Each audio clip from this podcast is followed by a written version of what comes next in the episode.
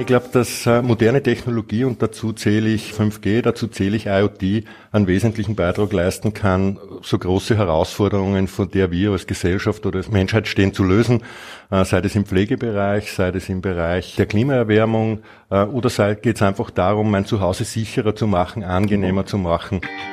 Durch diese Sensorik, durch diese Daten lassen sich auch teilweise mit KI Ableitungen treffen, die es sonst nicht geben würde. Und dadurch kann man einerseits die Produktionsprozesse effizienter gestalten oder im Falle von Baumaschinen vielleicht Geräte früher warten, als es sonst notwendig wäre.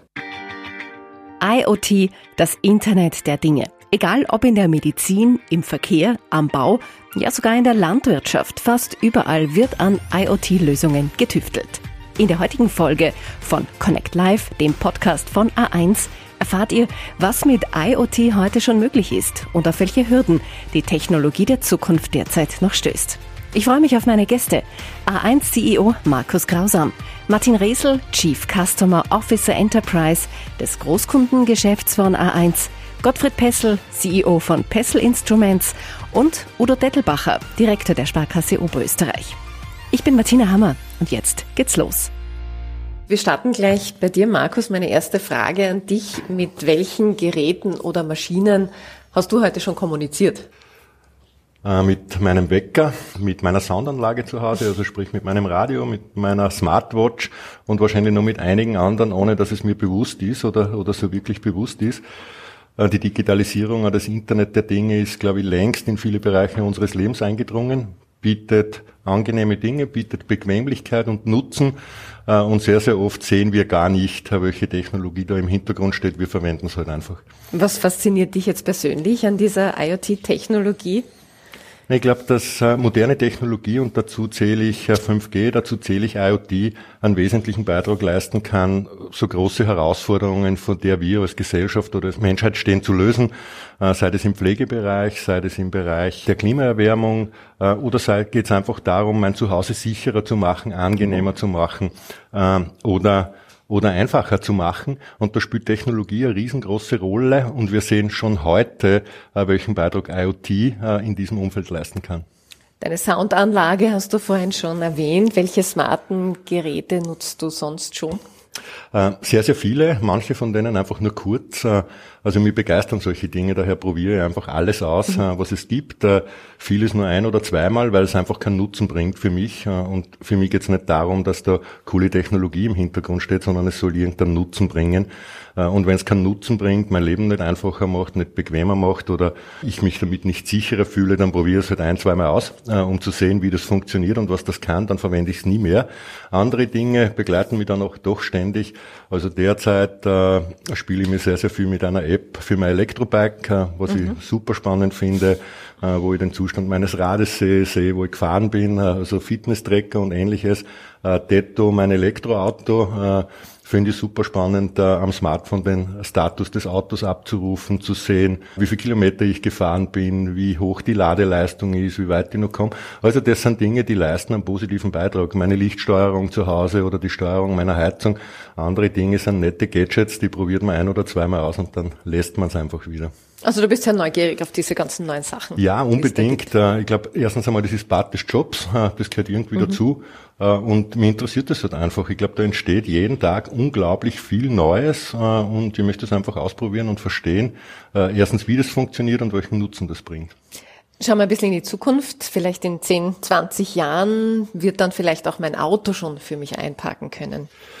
10, 20 Jahre in die Zukunft zu schauen, ist in unserer Branche riesig herausfordernd. Wer hätte sie vor 10 Jahren gedacht oder vor 20 Jahren gedacht, was heute schon alles funktioniert? Wenn ich genau wüsste, was in 10 oder in 20 Jahren ist, dann wäre ich wahrscheinlich nicht hier äh, und hätte einen anderen Job, äh, wenn ich die Zukunft so, so gut und so genau äh, vorhersagen könnte. Bei vielen Dingen ist die Technik äh, sehr, sehr weit. Da fehlt vielleicht äh, oder da fehlen noch die gesetzlichen Rahmenbedingungen, äh, um das dann auch wirklich zu ermöglichen, speziell bei selbstfahrenden Autos. Aber ich glaube, dass im Bereich der Mobilität in den nächsten Jahren sehr, sehr viel zu erwarten ist. Sei das ein Auto, das selbst einparkt, noch viel spannender wäre, wenn wir auf das Thema von vorher kommen, und zwar um, schonender Umgang mit Ressourcen, äh, wie mein Auto den nächsten freien Parkplatz findet, äh, damit ich nicht ständig im Kreis oder endlos im Kreis fahre, um einen Parkplatz zu nutzen. Und ich glaube, dass wir im Bereich der Mobilität in Zukunft ganz andere Modelle sehen werden. Also wir reden alle von der Sharing Economy.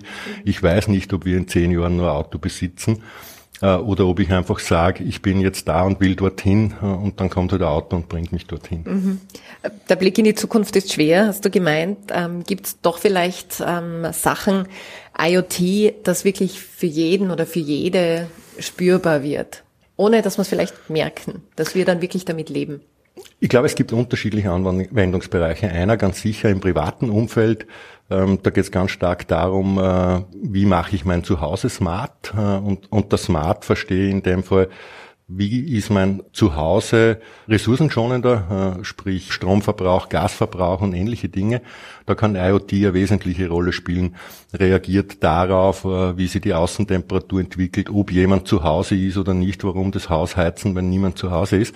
Äh, wenn man das kombiniert mit Artificial Intelligence und Algorithmus lernt, wenn ich normal das Haus verlasse und wenn ich wieder zurückkomme, kann ich so sicher viel schonender mit Ressourcen umgehen und im privaten Bereich sehr, sehr viele Gadgets, sei das Fitness-Tracker oder ähnliches. Ich glaube, da wird sich äh, in den kommenden Jahren sehr, sehr viel verändern.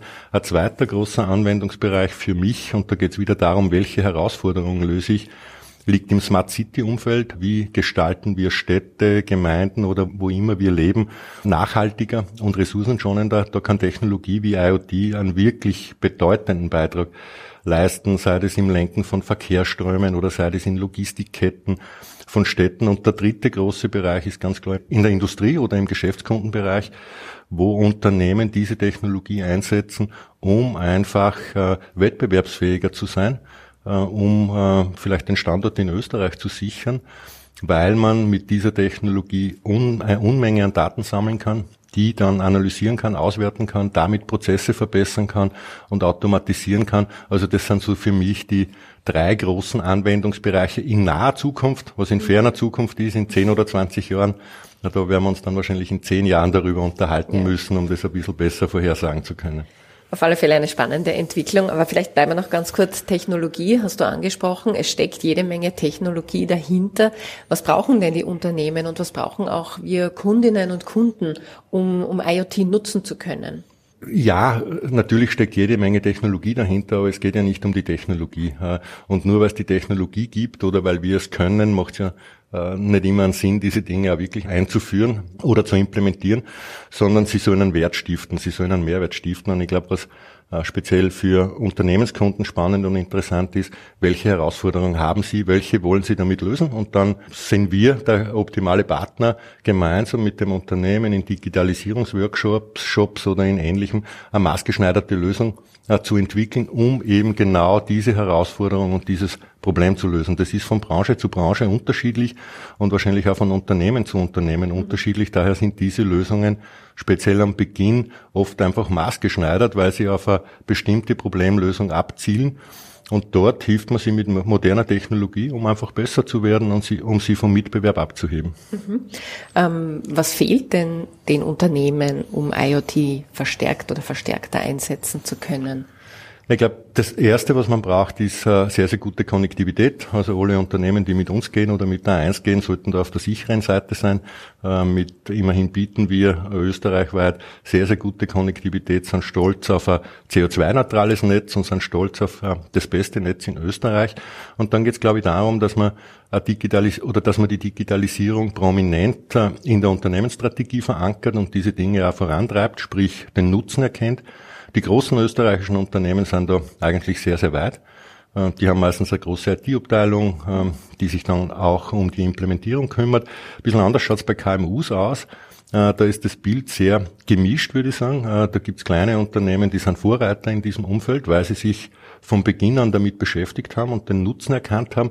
Andere hinken vielleicht noch ein bisschen nach und daher fokussieren uns wir derzeit verstärkt auf den KMU-Bereich, um eben diesen Unternehmen zu helfen, erstens einmal den Wert zu verstehen oder den Mehrwert zu verstehen und dann auch solche Lösungen wirklich zu implementieren. Martin, zu dir. Wir haben jetzt schon viele smarte Lösungen gehört. Hast du Beispiele für uns? Welche IoT-Projekte setzt eins denn gerade um?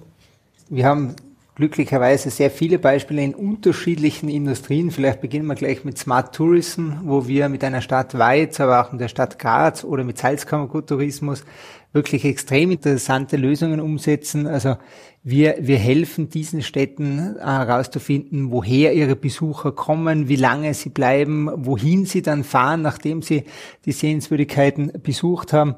Dadurch kann man Ableitungen treffen, äh, welche Sehenswürdigkeiten vielleicht überlaufen sind oder wo man Besucherströme anders steuern muss, damit man Wartezeiten reduziert oder auch im, im Covid-Falle, wie es jetzt gerade ist, Abstände besser einhalten zu können. Die Stadt Graz, nur mal ein Beispiel zu nennen, die setzt IoT-Sensoren auf Bussen ein. Also man sieht, mit den Sensoren und mit unserem Produkt Mobility Insights, was genau diese Besucherströme analysiert, können diese Städte äh, das Besuchererlebnis, und um das geht es ja, wesentlich steigern und damit ihre Attraktivität aufbauen. Jetzt hast du gerade gesagt, äh, diese Geräte sind an den Bussen befestigt. Ähm, welche Aufgaben oder welche Arbeiten übernehmen denn diese smarten Geräte? Ja, Im Wesentlichen geht die alles. Im Wesentlichen geht es immer darum, Daten zu sammeln. Also Daten, die uns sonst vielleicht nicht zur Verfügung stehen würden, beziehungsweise wo die entsprechenden Akteure sonst Schätzungen oder Annahmen treffen müssen. Durch diese Sensorik, durch diese Daten lassen sich auch teilweise mit KI Ableitungen treffen, die es sonst nicht geben würde. Und dadurch kann man einerseits die Produktionsprozesse effizienter gestalten oder im Falle von Baumaschinen vielleicht Geräte früher warten, als es sonst notwendig wäre. Aber ich glaube, viele von uns können sich daran erinnern, hin und wieder sieht man, wenn man mit dem Auto wo fährt, man wer am Straßenrand steht und zählt, wie viele Autos vorbeifahren. Ähm, das geht alles mit Sensorik. Ich brauche doch nur einen Sensor in der Straße verbauen und weiß immer und in Echtzeit, wie viele Autos auf dieser Straße fahren. Mhm. Das sind jetzt viele Vorteile, die dadurch entstehen. Welche Vorteile durch diese IoT-Lösungen von A1 ähm, entstehen für die Unternehmen oder auch für, den, für die Kundinnen und Kunden? Sie machen das Leben einfacher, haben wir schon gehört. Sie sollen ja vor allem auch das Leben einfacher machen. Also wie gesagt, vielleicht von den Kunden generell IoT-Anwendungen äh, zielen in zwei Richtungen ab. Auf der einen Seite die Digitalisierung der eigenen Geschäftsprozesse voranzutreiben und dadurch natürlich deren Attraktivität, also die Attraktivität der Unternehmen, gerade KMUs zu steigern. Also von der Landwirtschaft bis in die Bauwirtschaft, Tourismus haben wir schon erwähnt, aber auch Produktionsunternehmen. Das heißt, eigene neue Geschäftsmodelle zu entwickeln und dadurch die Absätze steigern. Das ist die eine Seite.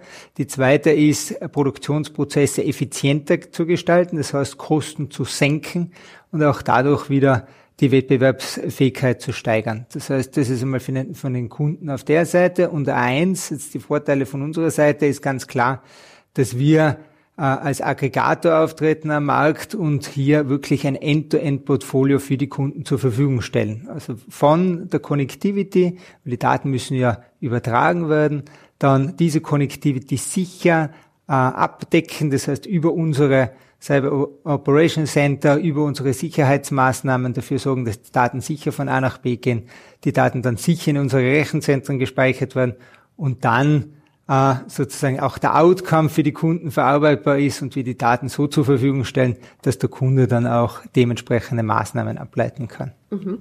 Was ist denn da gerade besonders interessant? Wo wird denn angefragt von den Unternehmen her? Also wie gesagt, ganz unterschiedlich, das ist das Schöne. Also beginnt bei Smart Farming, wo der Landwirt wissen möchte, äh, wie denn gerade die Bodenfeuchtigkeit bestellt ist, damit er vielleicht dann den, den Wein dementsprechend bessere Ernte erzielen kann. Dann in der Bauwirtschaft haben wir ganz viele Projekte in dem in dem Umfeld von Predictive Maintenance, wo es darum geht, festzustellen, wann denn die Baumaschinen vielleicht Ausfälle haben oder die nächste Wartung brauchen. Und dadurch können dann die Unternehmen schon vorzeitig diese Wartungsintervalle planen. Oder auch in dem Thema Städteverkehrsmanagement äh, mit Tourismus, um eben Verkehrsströme oder Touristenströme optimiert steuern zu können. Und natürlich das Thema Covid spielt auch immer wieder mhm. mit hinein, um hier Ableitungen zu treffen, werden Abstände eingehalten, werden sie nicht eingehalten und diese Dinge. Mhm. Jetzt haben wir gehört, es werden hauptsächlich Daten gesammelt. Gibt es denn da auch Sicherheitsbedenken von Seiten der Unternehmen, der Kundinnen und Kunden? Stichwort Hackerangriffe.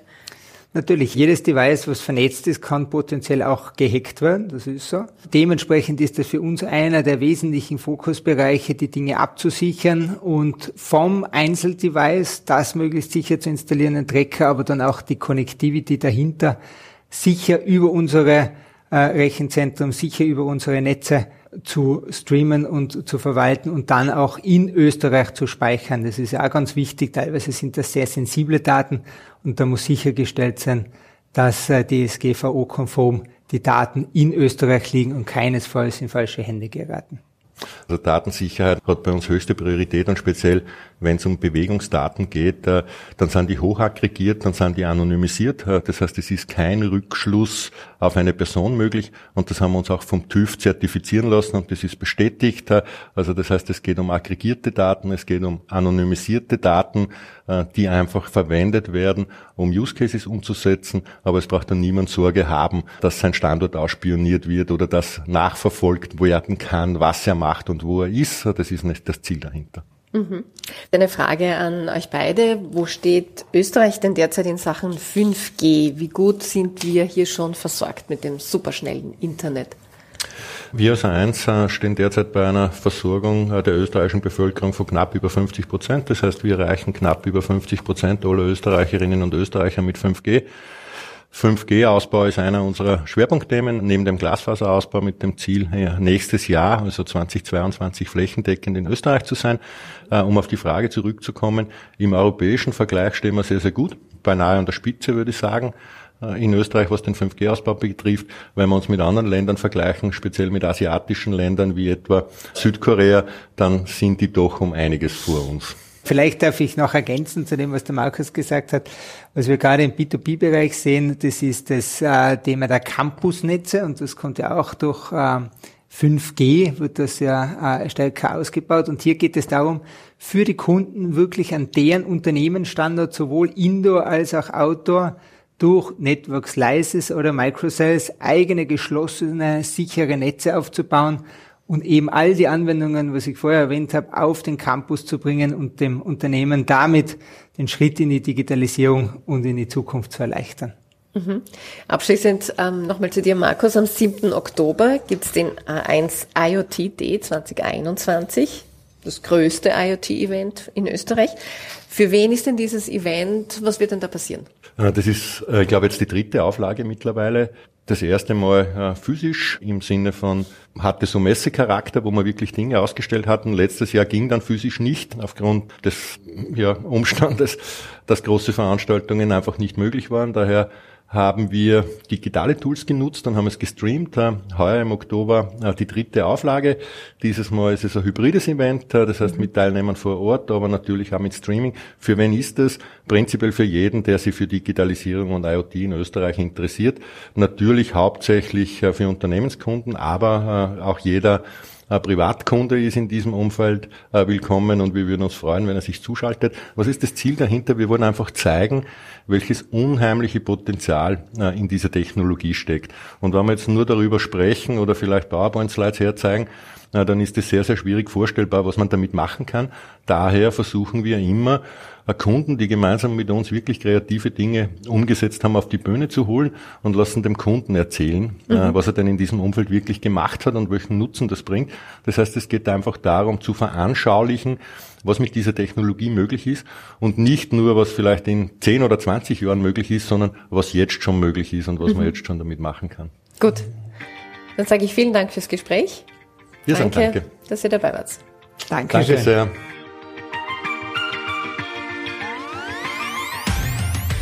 Und auch wir lassen jetzt Kunden erzählen, was sie mit IoT und vernetzten Geräten bereits machen und welchen Nutzen das bringt. Mein nächster Gesprächspartner ist Gottfried Pessel von Pessel Instruments. Herzlich willkommen einmal. Grüß Gott, hallo. Grüß Gott, Frau Hammer. Freut mich, äh, dass ich bei Ihnen zu Gast sein darf. Also ich hoffe, es wird ein interessantes Gespräch. Wunderbar, dann kommen wir gleich zu Ihren vernetzten Geräten. Was können diese Geräte, wo und wie werden sie denn eingesetzt? Also grundsätzlich ist es so, dass wir Geräte für die Landwirtschaft seit über 30 Jahren machen. Ursprünglich war es so, dass diese Anlagen im Feld äh, aufgestellt wurden und da die Daten über PC abgefragt wurden. Die letzten 20 Jahren sind die Geräte alle ins Internet übertragen worden. Also das heißt, also die, die Geräte senden Daten über das Internet an unseren Server und dort haben die Kunden dann die Möglichkeit, über Passwort geschützt äh, in, an ihre Daten zu kommen. Im Punkto Geräte ist es eben so, das sind äh, hauptsächlich Geräte, die Wetterdaten erfassen. Das ist der größte Bereich. Das sind also Wetterstationen, die autonom versorgt sind, also Strom, stromlos mehr oder weniger funktionieren, weil es in den meisten Fällen natürlich keinen 220 Volt Strom gibt, solar versorgt sind und die Daten dann mit einer SIM-Karte, im Regelfall von A1, die Daten an unseren Server übertragen. Wir machen aber nicht nur Wetterstationen, sondern machen eine Reihe von, von Produkten. Das sind also neben Wetterstationen auch noch bodenfeuchte Stationen, die also in der Erde mehr oder weniger messen und die Daten kontinuierlich an, an den äh, Server senden. Und damit hat der Kunde eben sofort die Möglichkeit zu sehen, wie schaut es innerhalb seiner Flächen mit der Bodenfeuchte aus, wann muss er bewässern, wie viel muss er bewässern und so weiter. Ein anderer relativ großer Schwerpunkt ist immer mehr auch die Insektenüberwachung, das heißt die automatische Insektenüberwachung. Das heißt, wir haben also eine automatische Insektenfalle dort. Da befinden sich also sogenannte künstliche Pheromone drin, die also die Männchen anlocken, äh, werden sie also fotografiert und in einer hochauflösenden Art an unseren Server geschickt und von dort dann auch analysiert, gezählt, um welches Insekt es sich handelt. Ist es ein Schadinsekt, ist es ein gutes Insekt und der Kunde oder der Landwirt weiß dann, also jetzt muss er raus, die Daten sich anschauen und seine Felder zu beobachten. Kommen die Kundinnen und Kunden durchwegs aus der Landwirtschaft? ein Großteil der Kunden sind Landwirte oder auch Berater oder auch äh, multinationale Konzerne wie zum Beispiel Bayer oder BASF oder Syngenta. Aber wir haben natürlich auch ein neues Produktportfolio. Da geht es in Richtung Golfplätze, Überwachung von Sportanlagen. Da geht es ja um ähnliche Fragestellungen wie zum Beispiel Bodenfeuchtemessung oder auch Krankheitsprognosen, äh, wann was zu behandeln ist, dass es der Rasen schön grün bleibt oder auch äh, Probleme hat mit dem Wasser. Wir waren bei den Insekten. Wollten Sie dann noch was anhängen? Ja, bei den Insekten ist es so, ich meine, äh, äh, das wird das immer wichtiger, hat auch damit zu tun, weil wir also doch mit einer massiven Klimaveränderung zu tun haben. Da kriegt man also Insekten, die es also vor fünf oder zehn Jahren in Österreich noch nicht gab, die es jetzt auftauchen, ob das jetzt die japanische Fruchtfliege ist, die dann nicht nur das verfaulte Obst angeht, sondern wirklich auch die gesunden Früchte vernascht die gab es früher nicht. Und da ist es eben so, dass man, also die automatische Insektenfallen natürlich immer wichtiger werden. Ich meine, die gesamte Artificial Intelligence oder künstliche Intelligenz spielt also hier eine große Rolle, weil man mit den Kameras, die wir produzieren, auch das Wachstum einer Pflanze mitverfolgen können. Aber nicht nur das, sondern wir können auch das Fruchtwachstum sehen und können also auch vorhersagen, mit welcher Erntemenge zu erwarten ist. Und dann kann der Kunde sich natürlich auch besser einrichten in, in puncto Arbeitsplan und so weiter. Und in dem Zusammenhang haben wir auch andere Produkte, die dann natürlich äh, in Richtung Arbeitsplanung gehen, ob das jetzt zum Beispiel Trecker sind, wo also die Maschinen automatisch getrackt werden, wo sie sind, was sie gemacht haben, wie schnell sie gefahren sind. Also das sind schon wirklich komplett vernetzte Anlagen, wo der Landwirt dann nur mehr auf seinem Handy schauen braucht und sieht, ja, ist, ist die Arbeit ordnungsgemäß gemacht worden. Aber natürlich auch der nächste Schritt ist die entsprechenden Softwareprodukte, die wir produzieren, wo man dann sieht, wann die Krankheit auftreten kann, wenn er Behandlung gemacht hat, hat das Wetter gepasst für das Pflanzenschutzmittel und so weiter. Diese Geräte, stehen die wirklich mitten am Feld? Sind die groß, sind die klein? Wie kann man sich das vorstellen?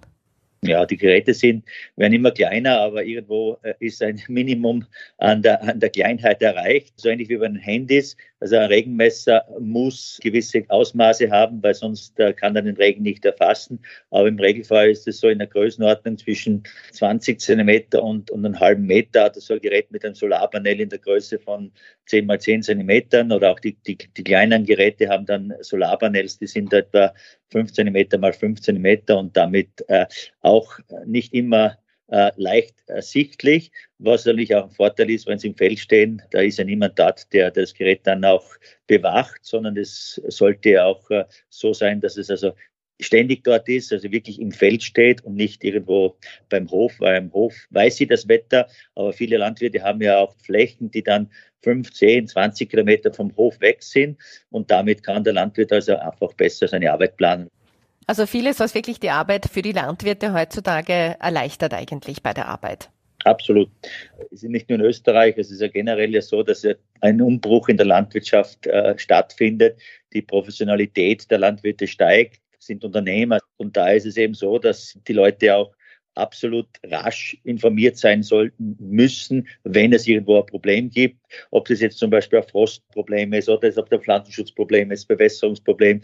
Das muss der Landwirt dann halt schnell erfahren, ob der jetzt, da, jetzt irgendwo seine, seine Äpfel auf dem Wochenmarkt verkauft und sein Mitarbeiter zu Hause dann informiert wird, was er wo zu tun hat, ob er die Arbeit richtig gemacht hat, also diese Dinge.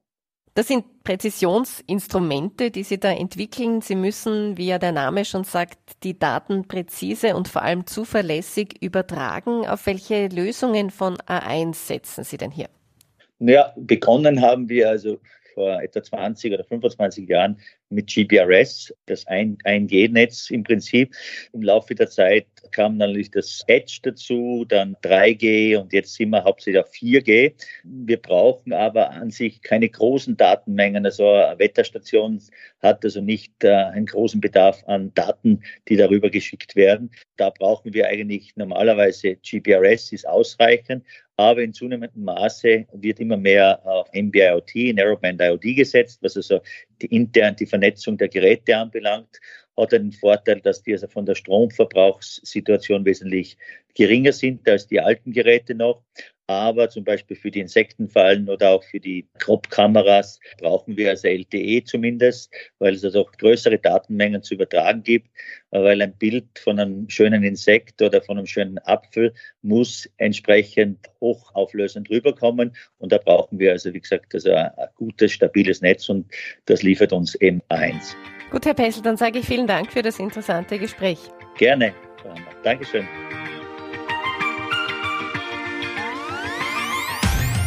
Zuverlässig und präzise, das ist jetzt auch mein nächster Gesprächspartner, Udo Dettelbacher. Herzlich willkommen, hallo. Schönen guten Tag, danke für die Einladung. Herr Dettelbacher, Sie sind Direktor der Sparkasse Oberösterreich und arbeiten mit A1 zusammen an der Filiale der Zukunft. Was genau kann man denn unter dieser Filiale der Zukunft verstehen? Ja, die Filiale der Zukunft äh, ist ein Projekt, das entstanden ist aus dem Bedarf heraus, dass wir hier das Filialnetzwerk äh, einerseits optimieren müssen, aber auch in der Filiale selber, in diesem Sales Channel, der für die Kundeninteraktion einen neuen Standard erfährt, hier auch äh, weit mehr bieten müssen. Das heißt, wir haben, äh, wie schon gesagt, eine Grundlage äh, in der Sales Channel Strategie hier in einem äh, hybriden System zu operieren. Also einerseits mit dem digitalen Online Channel, der ja auch schon bekannt ist. Auch die George App ist ja hier schon weit verbreitet, sehr bekannt. Und haben auch den physischen Kanal als ganz wichtiges äh, Beratungscenter, Leistungsthema, aber auch die SB-Zone, die auch bekannt ist durch die Automation äh, der Bargeldmanipulationen. Ähm, diese Sachen sind schon da, sagen Sie. Was ähm, braucht denn oder was will der Kunde denn, denn noch oder was kann man dem Kunden denn da noch bieten? Zum einen muss man mal sagen, die Filiale der Zukunft ist ja eigentlich schon eine Filiale der Gegenwart. Wir haben also dieses Projekt ja schon in Umsetzung, haben die ersten Pilotierungen hier vorgenommen und sind praktisch schon im, im Rollout. Was bietet es dem Kunden? Die Filiale ist einmal klar fokussiert auf die Kundenbedürfnisse. Ganz ein klares Thema. Hier haben wir sehr viele Kundenbefragungen gemacht, äh, um hier auch äh, diese, diese Kenntnisse voll mit einfließen zu lassen. Sie hat ein ansprechendes Design, also das, das CA, die, die Architektur ist klar definiert mit Produkten, Materialien, mit Farbkonzepten hier sehr individuell auf die Sparkasse Oberösterreich entwickelt. Damit schaffen wir natürlich die erforderliche Aufenthaltsqualität, die gute Atmosphäre, die heute halt auch bei unterschiedlichsten Generationen hier ankommen muss, aber auch eine klare Wiedererkennbarkeit unserer Standorte im Netzwerk. Das heißt, dieses Interieur muss die gelebte Wertschätzung des Kunden hier maßvoll unterstützen kein Prunk, kein Low-Cost, aber eine wertige Ausführung mit einem zeitlosen Design. Wir haben natürlich auch Wert gelegt auf modernste technologische Ausstattung. Das ist ganz wichtig. Äh, ein Beispiel, wir können heute bei Kundenterminen, wenn es hier ganz spezielle äh, Bedarfe gibt, hier Hybridberatungen machen, wo wir auch Experten aus der Zentrale zuschalten, direkt in die Filiale, in den Beratungsraum. Weiterer Punkt wäre Nachhaltigkeit und Umweltorientierung. Also wir sind in der Regel überall mit Green Building und Klimaaktivzertifizierungen auch ausgestattet, weil natürlich auch das Nachhaltigkeitsthema ein, ein sehr großes Anliegen im Unternehmen ist. Und ganz wichtig aus der Kundensicht äh, mit kurzen Wegen und geringsten Aufwand hier den Standort zu erreichen, tolle Parkmöglichkeiten, tolle Anbindungen an den öffentlichen Personennahverkehr aber auch natürlich flexible Beratungszeiten. Äh, das heißt, auch wenn die Filialen nicht immer durchgehend geöffnet sind, haben wir äh, praktisch Beratungszeiten von 7 bis 19 Uhr, die wir anbieten und damit eine Bandbreite, die für den Kunden ganz gut passt. Vielleicht ähm, ein Aspekt noch, ganz wichtig, auch wenn es ums Geld geht oder um Geschäfte mit dem Geld übers Handy, Thema Sicherheit. Haben die Kunden da noch Sorgen? Also ein, ein ganz wichtiges Thema, gerade beim Handy ist es ja so, dass sie auch zu jeder Zeit an jedem Ort äh, praktisch hier äh, ihr Bankgeschäft tätigen sollen und das natürlich mit 100 Prozent Sicherheit. Und hier sind durch unser System George und die Applikation absolute Sicherheitssysteme eingebaut. Also hier braucht niemand Sorgen haben, dass hier etwas passieren kann. Es gibt auch eine eigene Sicherheitseinheit in der Gruppe, die sich darum kümmert und hier auf neuesten Stand der Technologie ist. Für mich fehlt es immer noch eigentlich unglaublich, was jetzt schon alles so funktioniert, so funktionieren kann. Welche technischen Lösungen oder Tools stehen denn da hinter dem Projekt?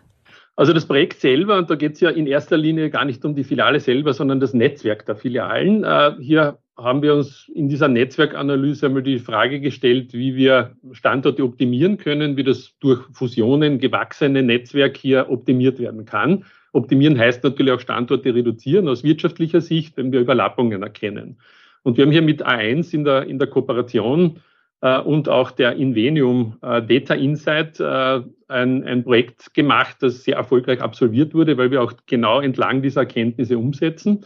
Und da geht es eigentlich um zwei wesentliche Modelle, die hier eingesetzt wurden. Einerseits ein Balance Scorecard Modell, das praktisch in vier Perspektiven und in 18 Key Performance Indicators hier praktisch Daten verarbeitet und ein internes Benchmarking der Standorte praktisch erreicht.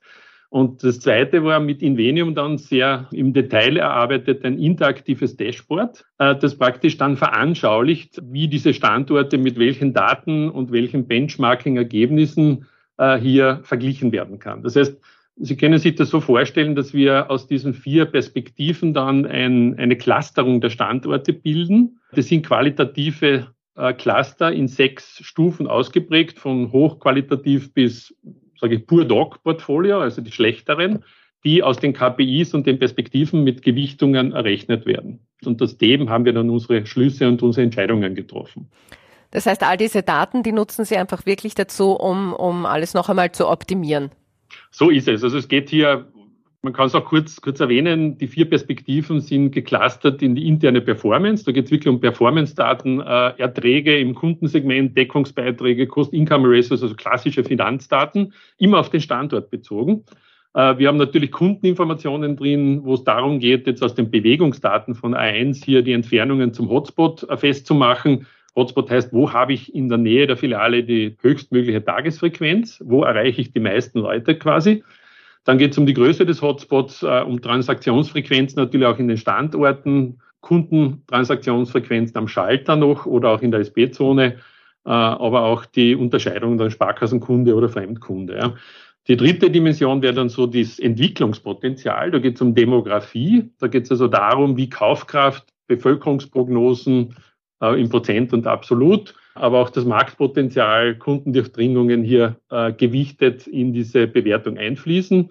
Und das vierte ist dann eine eher nicht so hochgewichtete, aber dennoch wichtige äh, Dimension, das ist die Immobilie selbst. Flächeneffizienz, Quadratmeter pro Mitarbeiter, wie viele Termine gibt es dort pro Mitarbeiter, wie schaut der Buchwert äh, auf das Kundenpotenzial aus, wie schauen die Parkplatzsituationen aus, also so ähnliche immobilienrelevante Daten. Und das mit all diesen 18 KPIs fließt eben in diese finale Bewertung ein. Es ist immer schwer zu sagen oder viele sagen, ja, das kann man nicht so genau sagen, was sein wird. Vielleicht wagen Sie ein bisschen den Blick in die Zukunft oder haben eigene Vorstellungen oder Visionen. Wie schaut denn das Bankgeschäft in zehn Jahren aus? Wir befinden uns jetzt durch Corona äh, in einem schnellen Wandel, aber konkret äh, sehen wir in der, in der Pandemie hier einen großen Einfluss auf das private Bankgeschäft. Das, das wurde genommen. Beispielsweise die Anzahl der Bargeldlosentransaktionen hat sich hier deutlich äh, vergrößert, also zugenommen. Dennoch ist der Großteil der Bevölkerung äh, am Bargeld, äh, das Bargeld, das am täglichen Leben nicht wegzudenken. Das muss man hier auch klar sagen. Äh, das Online-Banking hat einen regelrechten Schub erfahren. Hier sind wir mit George natürlich ideal vorbereitet und haben eine bequeme Lösung für den Kunden. Und für bestimmte Themen braucht es natürlich auch weiterhin eine kompetente Beratung vor Ort. Das heißt, dieses duale Prinzip äh, in digital, aber auch physisch vor Ort werden wir beibehalten. Das bestätigen auch zahlreiche Umfragen, auch bei jungen Generationen, Studenten, Maturanten. Äh, und die wichtigen finanziellen Entscheidungen im Geldleben des Menschen werden immer, glauben wir, durch ein Face-to-Face-Gespräch äh, auch, auch unverzichtbar. Äh, weil hier geht es um Vertrauen, hier geht es um Persönlichkeit, hier geht es auch um, um sehr viel Professionalität, Know-how, das übermittelt wird. Und wer will nicht face-to-face -face den Menschen gegenüber spüren, mit allen Sinnen erleben, wenn es wirklich um wesentliche, schwerwiegende Entscheidungen äh, im Geldleben geht. Gut, dann sage ich vielen Dank für das interessante Gespräch. Danke für die Einladung und das Format hat Spaß gemacht. Dankeschön. Das war's für heute. Das war Connect Live, der Podcast von A1. Ich sage wieder Danke fürs Zuhören und hoffentlich bis zum nächsten Mal.